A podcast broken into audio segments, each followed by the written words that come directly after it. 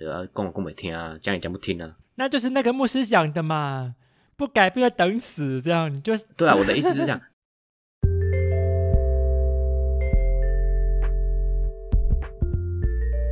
这是神上帝的酷儿 Queen of God Podcast。大家好，我是查令，我是以杰。我们今天要讨论的经文是《使徒行传》第十章三十四到四十三节。我们要读的是和合本修订版。彼得开口说。我真的看出上帝是不偏待人的。不但如此，在各国中，那敬畏他而行义的人都为他所悦纳。上帝借着耶稣基督，他是万有的主，传和平的福音，把这道传给以色列人。这话在约翰传扬洗礼以后，从加利利起传遍了犹太。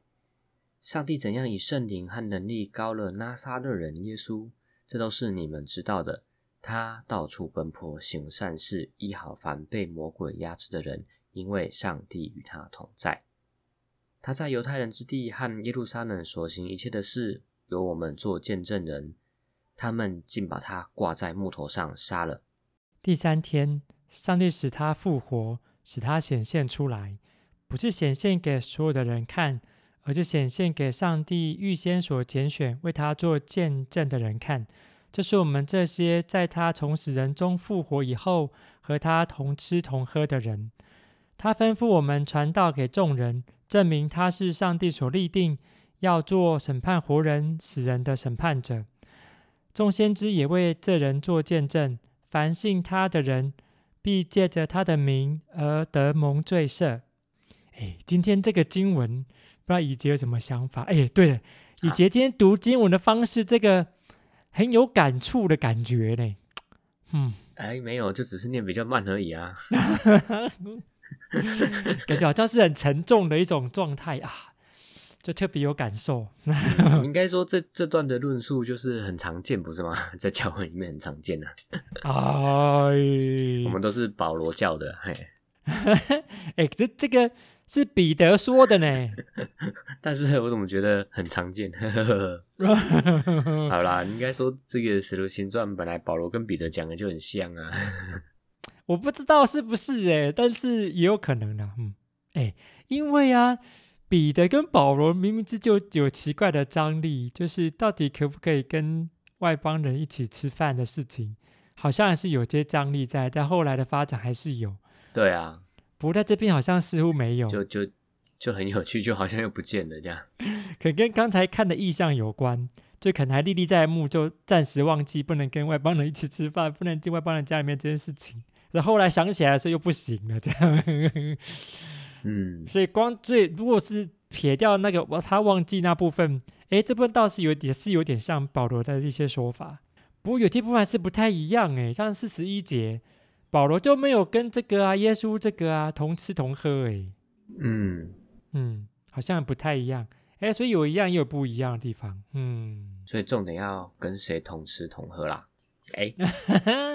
诶，对，讲到吃喝就眼睛都开了，对，我今天晚上有吃有喝，什么特别的吃喝？啊？虾仁冻饭，就是有冷冻虾子嘛，买不到新鲜虾子，弄做冷冻虾，然后还有这个番茄。然后，然后有个蛋放在饭上面，还有四季豆。不过这样子的晚餐呢、啊，在某些人看来也真的是这个十恶不赦。特别是这个前天才刚过逾越节，今天就来吃虾子，这不就是一种？这是可以的吗？这是不可以的。应该没有人逾越节准备虾子的哦，这个根本就是对啊，违反食物禁令的概念，也也所谓的不不符合传统哦。然后亚当又说准备逾越节晚餐太麻烦，我就问他说：“哎，那以以利亚怎么办？以利亚没得吃，一年就吃这一次。”然后说：“啊，亚当都说没关系呀，他没问题的。”然后我就真的没，没问题嘛，就真的没有准备逾越节晚餐。不过这个今天刚好今天这个虾子的问题啊，就是这个彼得遇到的问题嘛。对啊，虾子到底能不能吃？根本跟虫一样吧？我不知道是不是跟虫一样，但是如果你买。那就是你们，如果你买的虾子比较大一点，就不像虫，特别是煮完之后都不像虫。如果你买很小，煮完之后就很像虫了，就是。对呀、啊。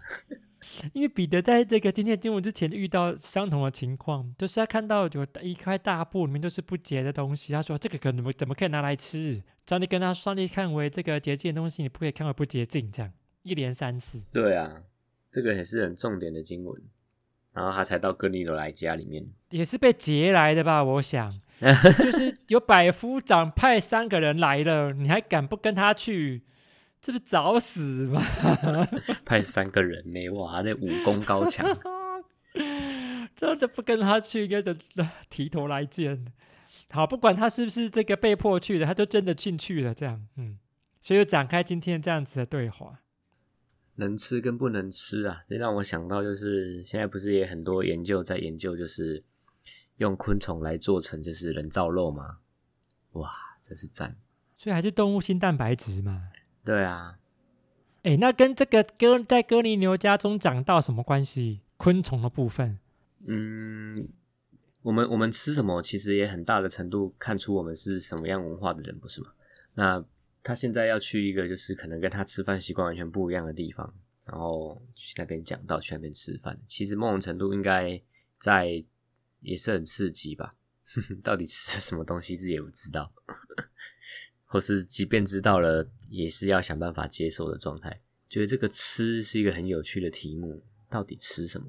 对，而且他后来还住在那个人家里面几天，一定是同吃同住啦。然后东西一定都是这个，可能不见得有守洁净律的。对、啊，不知道有没有不晓得。因为本来这个人就好像有这个，就信上所谓的所谓的信上帝。可是不知道他有没有守某种程度的这种洁净率，搞不好那个时候就是也没有那个所谓的洁净的那个标章啊，市场随便买，管他。哎、欸，结果我们栽呢，跟我们刚刚我们刚北宫。不过百夫长看起来就是外邦人，所以这个这个彼得的这个大为吃惊，这样怎么会这样？嗯、超越他的想象。嗯，所以就有神学家就。提醒我们，从彼得这样子的经历，他可能一直都活在传统当中，所谓的犹太传统，他的传信仰传统当中。可是这个透过耶稣基督也是犹太传统，他好像对于他的信仰有些稍微不同的认识。这正是在今天他的这个这个讲道里面提到了他的认识怎么样跟他的其他犹太同胞不太相同。是因为呃，他信了耶稣基督，也认为耶稣基督是上帝所拣所拣选跟高利那个审判者，是全是普世的一个审判者。这样，可是他今天讲的第一句话似乎是不一样的，是我真的看出上帝是不偏待人的，不偏待人是指他都可能以为只有给犹太人，可是他似乎认识到，好像不止就犹太人，非犹太人好像也是上帝所启示的对象。而且这种启示的对象是他可能本来看为是不洁净的，跟上帝没有办法建立合一关系的人，好像在这里彼得好像跨越某一种他信仰里面的边境，是一种跨越信仰上面的跨越。嗯，讲到这个跨越，其实就还蛮有趣，就是因为其实在我的教会，就是过去应该都有那个家庭礼拜的传统，这样。就是一个礼拜去一户人家家里面，然后大家在那边一起聚会啊。对，那其实，在台湾应该都教会都有这样的传统。那它比较像是大家一起到某一个人家里面，然后就聚在一起，然后听牧师讲道这样。然后重点就是后面可能就会有一些食物上的分享这样。那就是我的教会其实也很久没有这样的家庭礼拜，一方面可能因为。呃，信徒都比较年老，他们没办法再准备餐食，他们觉得不好意思，就是说大家来到他家里面这样。那昨天就很特别，就是有一对夫妻结婚六十周年，然后就是有家庭礼拜，然后大家去。啊，我的感受很特别，就是在在整个礼拜流程里面呢，啊，唱歌没有问题，然后有有一个长老起来祷告，诶，大家都很投入。但只要经文一念完，进入就是分享讲到的时候啊。所有人的眼睛跟那个眼神就会开始进入一个刚吃饱要打盹的状态。这个我很有经验。然后我就意识到，哎，这个之前的教会好像不太会这样，是因为可能牧师已经长期习惯跟会有互动方式的讲到，然后现在来这边很少有在礼拜，然后第二次还第三次有这样的机会，然后就看到哎，真的很多人就开始进入这种打盹的状态。我想说，这个信仰传统是怎么回事啊？哈，哎，所以我们今天先吃饭才听讲到哦。就大家会吃饱，然后才来聚会啊。哎呀，哎呀，啊，这七点半八点，那不是最想睡觉的时候。然后大家就开始呈现一个，嗯，对啊，好，这个信仰传统真的蛮有趣的。那大家就是到底原本要做家庭礼拜，就到底是带着什么样的想象来到这个地方？哟。然后像我就会觉得家庭礼拜除了我的分享之外，重点是其实会有，尤其是这个家庭人会有一些分享，所以我前面的讲的话跟经文比较像是一个引言，引导大家去分享这样。然后确实啊，后面大家在分享的时候，大家就突然很有精神，因为毕竟就是讲他们自己的故事嘛，大家就会突然醒过来这样。那就是在想啊，是啊，这样子的信仰传统，这到底 觉得很有趣，这是很有趣耶，哎。我来美国这么久啊，我只有参加过一次所谓的家庭聚会，是哦，一次这样，嗯。啊，怎么样的经验分享一下嘛？那次去就是大家各自带一道菜去他家吃饭，哇，一人带一道菜哦，对，当然他们会准备比较多嘛，嗯嗯嗯，然后就大家吃完，大家就吃饭就聊天这样，嗯嗯嗯，然后时间到，哎，牧师说，哎，我们来做个祷告这样，然后就回家了，哎，所以是比较像是一个聚餐吧。就家庭聚会，有人牧师带祷告啊，然后就就就就就结束了这样，对，就结束了。哎，这我唯一参加过了一次，哎，是哦，我们我也是有这样啊，就是这这个家庭，就是家庭礼拜前两天也是，他就宴请他的亲朋好友跟他的员工吃饭，然后也是牧师，就是我去带祷告一下这样，然后大家就开吃这样，很开心。对啊，就是这个这次喝大家很开心哦。我就在想，对他们来说，可能这牧者的跟他们一起。可能还是比较，可能才是他们期待的吗？我我也不是很清楚。哎、对，我也我也正在思考这种传统到底是什么意思。这两天呢、我的朋友们都在传一个新闻，据可靠的统计，二零二零年呢、这个这美国的成年人只有百分之四十七的成年人，他们认为他们有宗教信仰，或者他们愿意跟任何任何一个宗教信仰扯上关系，百分之四十七。所以有百分之五十三的人并不想要跟任何宗教信仰扯上任何的关联，这是这个有这项调查有史以来第一次出现的情况，所以是越来越低了。所以现在这个在美国有信仰的人是少数，然后 信基督教的可能是少数，比较开明的基督教又是少数中的少数，我就感受到哇，我真的是多重少数里面的那种位置。哎呀。然后我就读到另外一个这个呃，美国长老教会牧师他的感叹呢，他三年前写了一篇文章，然后就说：“哎呀，不改变就等死。”这样 对教会说，怎么样的不改变？就是教会如果再不改变，我们对于这个世界或对这个世界观或对这个牧养的观点或这位教会的观点。如果再不改变呢、啊，那我们就等死了。不过三年前还有百分之五十多啦，吼，然后这个就前年是刚好百分之五十，今年到四十七这样，越来越低。然后这个趋势应该是会 一直探底的状态，嗯，就是在年轻的族群当中这样。不过这个可能是这个积习已久了，这个肯定不是一天两天造成的。哎，不过这个就是一种状态，就是。目前在美国的教，美国的宗教团体们，特别特别是基督教，好了，遇到的状态是我们过去所仰赖的这种所谓的传统，不管是神学的思辨上面的，教会牧养的方式上面的，或是跟社会互动、参与社会、参与国家的种种这些面向，我们所谓的这种有效的传统，现在可能都需要被重新检视。很审慎的检视，然后甚至要更新。它、啊、这种更新是要从传统的这种拘束当中，或是盲点当中被解放出来之后，可以向外面扩张，或是继续跟自己以为的范围之外的人来分享信息。诶，这个刚好跟这个彼得遇到的情况是相同的。他所看到的那个意象是让他吃惊的，而且挑战他，挑战到他过去所认为。上帝所喜悦的事情，而这而这这样子的，他被挑战了传统，打开了传统，让传统可以向更多其他人展开，而让这种所谓的信耶稣的这件事情，可以让更多人体感受到、体验到，或是加入这样子的信仰的行列，比如说，在这个今天经文的后面的发展的事情，对我小时候的我来说，就是很难以相信的。就是我都会是以为先洗礼才会领受圣灵吗？教会不是这么说吗？呵呵呵，好像都这么。可是这个后来的发展不是这样，那些人已经有圣灵降临在他们身上了。然后彼得才说，他们都已经有圣灵了，那就让他们洗礼吧。诶，我觉得这个是一个不一样的状态。先有蛋还先有鸡？诶，这这个就是目前这个美国的这个信仰团体们，特别是基督教们在所面到的面对到的情况。我们的传统好像已经不再是能够让人可以让别人信服的，或者让别人觉得说，嗯，我好像可以来信信看的。连连要来信信看都不想不来信信看的 的这个情况，哎呀，是我们遇到了处境这样。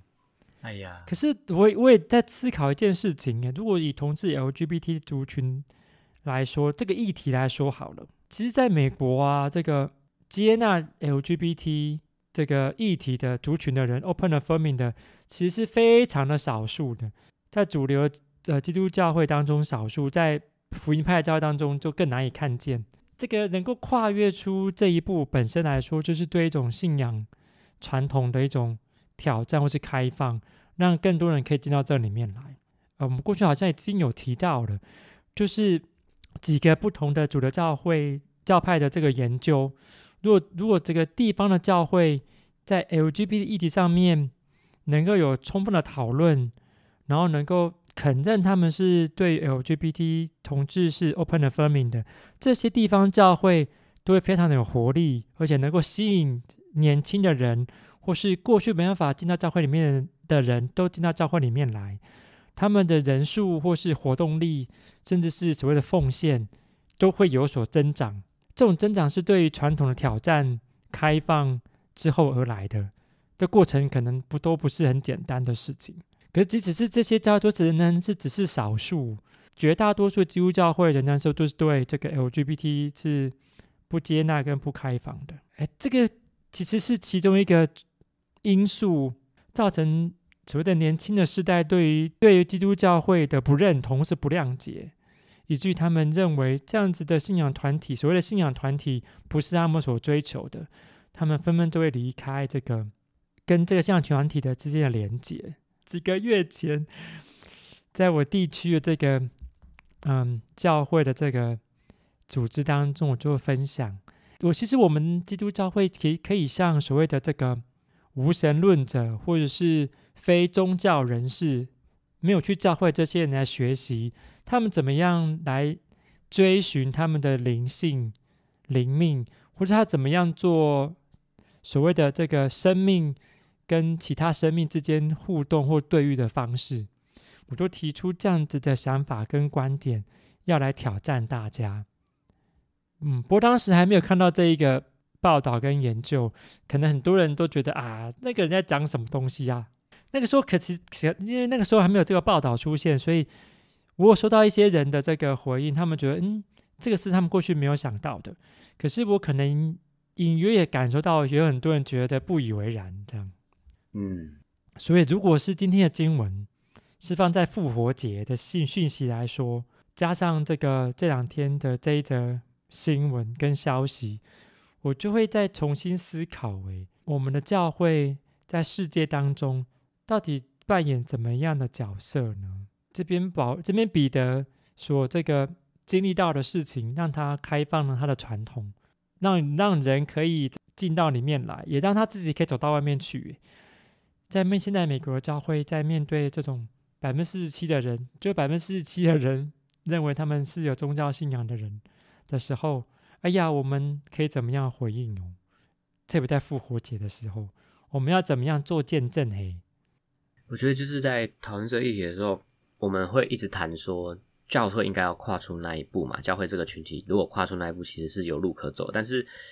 困难就是我们好像怎么讲，他那个跨出去就是很慢，或是他跨出去就是看起来就是跨不出去嘛。那对我们这种一直要告诫、告诉大家说，或者带着大家说我们要去跨出去的人来说，我们其实觉得很厌、很烦，要跟我跟没听啊，讲也讲不听啊。那就是那个牧师讲的嘛，不改不要等死，这样你就是对啊。我的意思是这样，我的意思就是说，很多人其实已经呈现这种啊，就等死的心态啦。哟，那你刚刚有提到教会，就是美国有百分之四十人其实已经不相信所谓的宗教了嘛，就是觉得自己是五十三五十三啊五十三的人。我我觉得这个比例如果放到台湾的教会界里面来说，有可能不会差太多哦。在教会里面这么长长久存在的人，可能也有不少比例的人会，就是会觉得，其实教会讲的跟他的生命是没有关系的。对，他是生命当中有没有信仰，其实这可能也不是他生命的重点。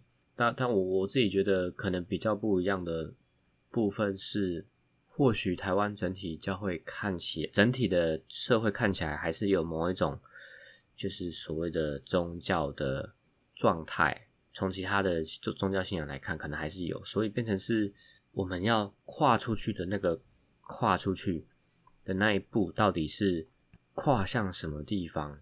我都想起我们以前在神学院的时候，可能会常常会提及去理解其他宗教信仰到底是在讲什么，然后或许产生一些对话，才会比较让人家更理解我们自己是什么。但这件事情也经常被批评或批判，不是吗？嗯，然后我就会觉得。或许在这段经文里面，他也是重新鼓励我们这件事情，就是不要对自己所相信的东西这么没有信心。跟别人对话，不见得我们会变成不是自己，因为那是扩增我们境界的方法吧。确实是如此。嗯，如果在讲这道经文哦，我可能就会这个邀请大家想，好，这个你可能要想三个你觉得过去都跨不过去的东西。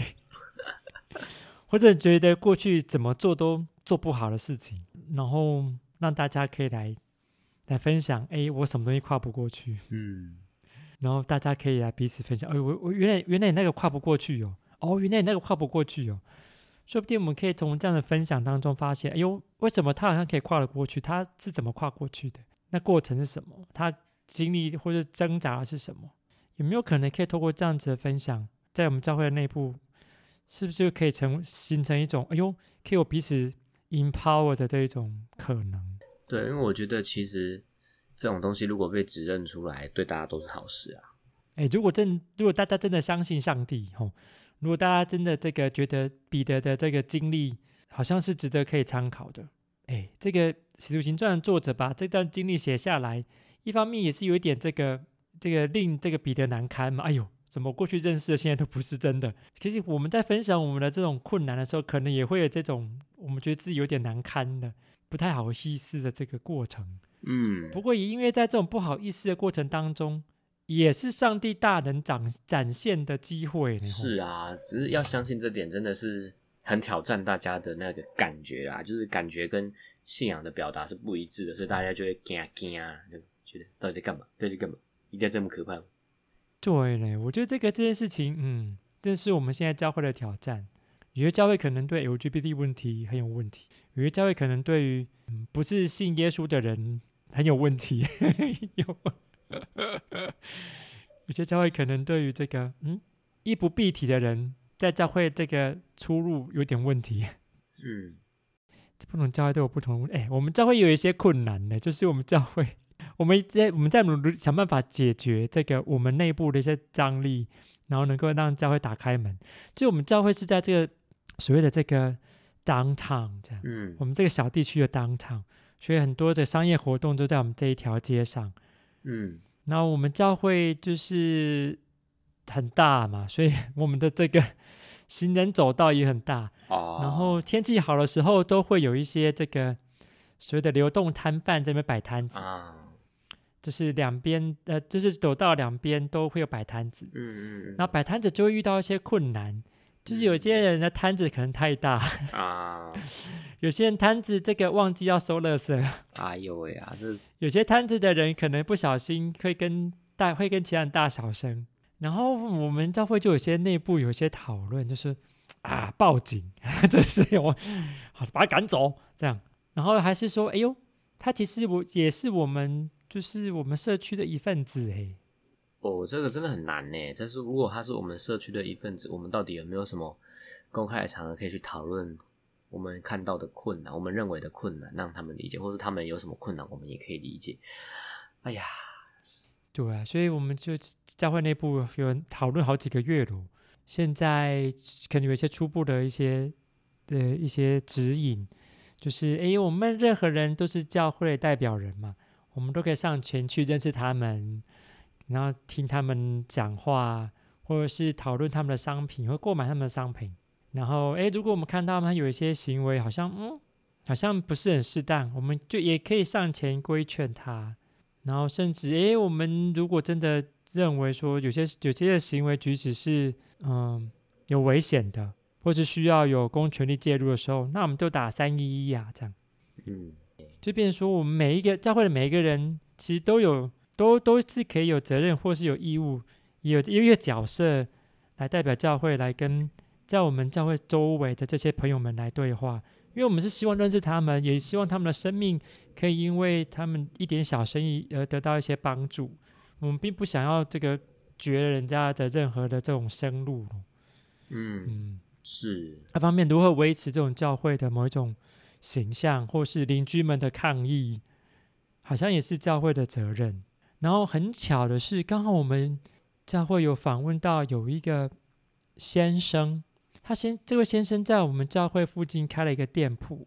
嗯，然后他就说：“哦，在开这个店铺以前呢、啊，我是摆摊摆了二十年呢。”所以他的店铺这个去年刚开的，去年年底开的。然后现在每次只要去他店铺，经过在我们教会附近的这些嗯所谓的这些朋友们所摆的摊的时候，他都会上前去跟他们认识一下，然后也认识他们的商品，也购买他们的商品，也鼓励他们。诶，我觉得我们就发现，像这位先生就可以成为很一个很重要的一个所谓的嗯中间人、中介者，或者是一种。教会大使的角色，诶，他就可以分享他的故生命故事，然后跟他们说：“哦，过去的经验是什么？我们要怎么样成为就是一个社群的一部分？然后未来的愿景又会是什么？”诶，我们就从这个这位先生，他不是我们教会的会友，我们就从这位先生学到了这个东西。原来我们如果跟更多跟呃周围的朋友们有一些讨论，其实我们可以建立关系，然后这种。我们认为很难处理的事情，或许就不是这么难处理的。我们教会事务好像也可以跨越某一种我们认为难以跨越的东西，或是边界。嗯，这对我来说也是很大的学习啦。因为其实以前都会觉得啊，因为我们自己去跟别人打关系就好。可是如果教会是作为一个群体，它是有长老执事的，那其实这点就是透过。会议里面，即即便像你们这样两三个月耗过去去讨论这件事情，我觉得它也是值得跟重要的。其实我们耗了半年呢，不是两三个月。对啊，对还有内部张力，还吵架，啊、吵到牧师说淡着嘞。但我觉得这是重要的啦，因为有些议题真的是要透过很多次的表达。我也是渐渐在习惯这个过程。对啊，因为彼得这件事情不是他帮人家洗礼完就结束了，他回去跟耶路撒冷教会报告的时候，又被人家骂了一次。都是你岂可这么做？因为这种张力在信仰团体当中其实不断的出现的。今天很开心大家跟我们一起讨论《使徒行传》第十章，也欢迎大家继续收听我们的节目。那我们下次见，拜拜，拜拜。